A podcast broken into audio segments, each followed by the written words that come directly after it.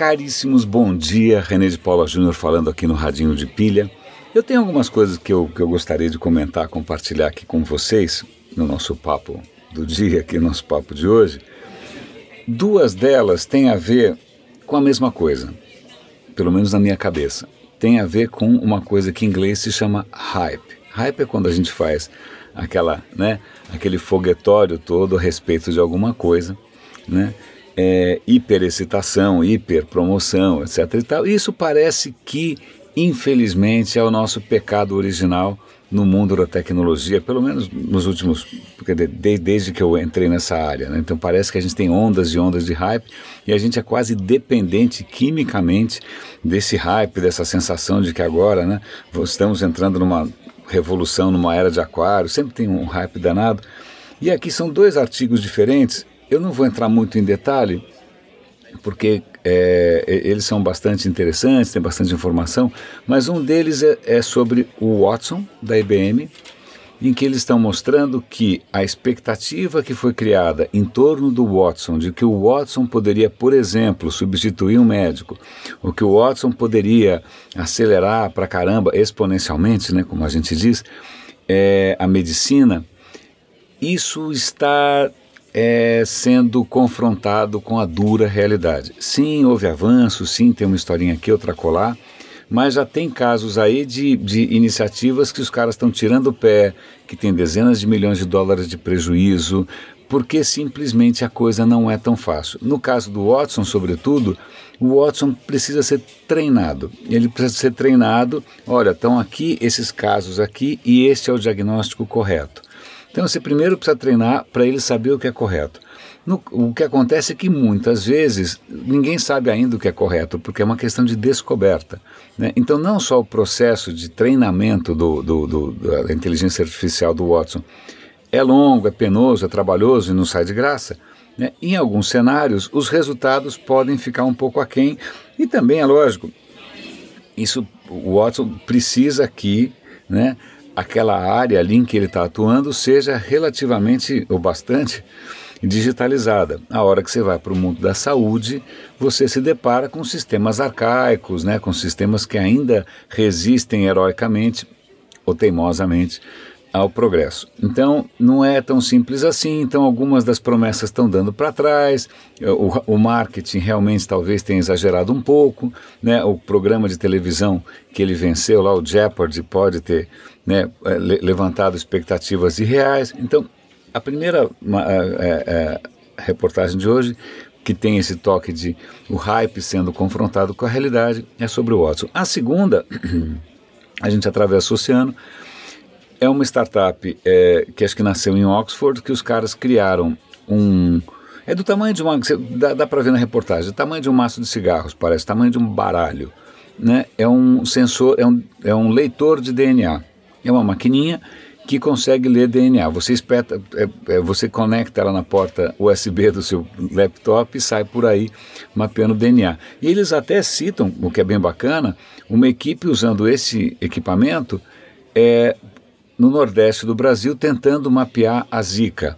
Outros casos deles usando isso para ir para a Antártida, para procurar sinais de vida, e assim vai. Bom, essa é a historinha bacana, linda tal. Só que na prática, na prática, a promessa inicial ainda não se cumpriu, porque é, os primeiros lotes do aparelho davam muito problema, é, a coisa não sai de graça, cada kitzinho custa 500 dólares, é, ele ainda não se compara a um bom sequenciador, né? um bom sequenciador, um sequenciador decente, é muito mais preciso e é mais rápido. Então, ele serve para algumas coisas, né? para bactérias, para vírus, para trabalho de campo, mesmo assim com algumas ressalvas. Mas aí fica um contraste gigante entre a expectativa que foi criada, de que já estaria pronto e fazendo maravilhas. É lógico que eles anunciam que eles estão melhorando, que vai ter uma outra versão que é muito maior e muito melhor tal, mas, de novo, eu acho que aqui vale a pena ler porque é promissor, não estou dizendo que não seja promissor, o Watson também é promissor. A questão é que o hype muitas vezes gera desapontamentos, porque as coisas nunca são tão rápidas quanto a gente gostaria. Tá? Agora, mudando um pouco de, de assunto, e eu também não sei o quanto isso é hype, vale a pena dar uma olhada. É engraçado ver, para mim, na, na mesma manchete, é, a Microsoft junto com o Raspberry Pi. Para quem não conhece o Raspberry Pi, o Raspberry Pi é um kitzinho de computação, é uma plaquinha que custa 10 dólares, né, que o pessoal de que é, que é maker, né, o pessoal que gosta de inventar coisas, criar coisas, adora o Raspberry Pi. Né? Então é uma coisa muito ligada ao open source. Tal. Então é muito interessante ver a, a, Microsoft ligada a esses caras numa mesma manchete. Por que, que eles estão ligados? Porque quando você fala em inteligência artificial, redes neurais tal, normalmente isso requer muito processamento. Então se você tem um carro autônomo ou qualquer coisa que seja um pouco mais autônoma, muitas vezes o processamento pesado é feito na nuvem. Então você tem que enviar dados para a nuvem, só que para isso você precisa estar conectado, você precisa de energia, etc. E, tal. É, e para você fazer um sistema é, que não dependa tanto da nuvem, o sistema é pesado, é grande, então inviabiliza algumas das aplicações. O que a Microsoft, e eu vou colocar a foto aqui no post, a Microsoft está criando, ela está encolhendo a rede neural para caber num hardwarezinho, na boa, cara, eu, o cara está segurando uma coisa que para mim parece um grão de arroz no máximo, ou meio grão de arroz. Então o que a Microsoft está tentando fazer é criar um chip, um hardware absolutamente minúsculo, é, compatível com a Raspberry Pi, que permitiria que você rodasse redes neurais offline, ou seja, desconectados. Isso pode ser bastante promissor, isso pode ser revolucionário mesmo, né, em termos do avanço dessa, dessas redes neurais em internet das coisas. Que eu sei, eu sei, eu sei, eu vivo colocando aqui os riscos inerentes, etc. e tal. Mas em termos de, de mudança aí de paradigma, eu acho que vale a pena dar uma olhada. Se você é um maker, se você tem interesse por isso, vale a pena dar uma olhada. Agora, por último, que gozada, esses dias todos minha garganta fica sempre arranhando. É, esses é, é, por último, uma das questões mais interessantes, eu sempre me interessei por um tema chamado arte generativa. Arte generativa são programas de computador que geram coisas que parecem arte, que podem estar gerando imagens, música, seja o que for. Né? Então são algoritmos que geram coisas esteticamente agradáveis. Então, já existe isso. Eu tinha um screensaver que fazia, um, parecia uns quadros. Aí tem um, um eu vou dar o link aqui para uma coisa chamada Painting Full, que é, é um artista que criou um software que gera coisas aparentemente artísticas. Mas o que eu vou contar agora é completamente diferente. É praticamente o surgimento da criatividade artificial. Vou explicar.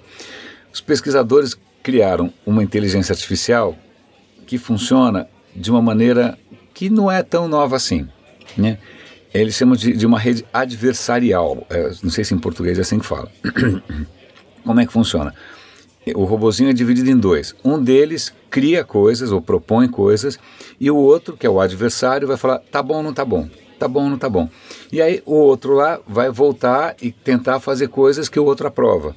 Então fica um ping-pong, né? O cara gera alguma coisa, um aprova, outro não aprova, e fica um ping-pong. Tá? Isso é usado em inúmeros cenários, tá? essas redes adversariais, e tem resultados bons. O que esses caras fizeram, e eu achei isso genial, foi o seguinte: eles pegaram um robô e programaram para gerar coisas visuais. Tá? O outro robô, que seria o adversário, ele foi treinado praticamente como um crítico de arte. De que maneira? Ele foi treinado para distinguir o que é arte do que não é arte. Tipo, mostraram 500 mil slides de PowerPoint, sei lá o que, né, é, de imagens que não são, para nós, humanos, arte, e uma cacetada de obras que são arte. Então, em princípio, esse juiz ou crítico de arte aí, ele sabe distinguir arte do que não é arte. E aí, além disso, eles treinaram esse juiz para reconhecer os principais estilos estéticos. Fala aí, impressionismo, classicismo, barroco, fala aí, o cubismo, o que você quiser, tá? Então o lance é o seguinte: o robô que faz a parte visual, ele propõe uma obra para esse juiz. Esse juiz primeiro vai dizer: é arte ou não é arte? Se não for arte, descarta. Se for arte, ele vai tentar enquadrar num estilo conhecido.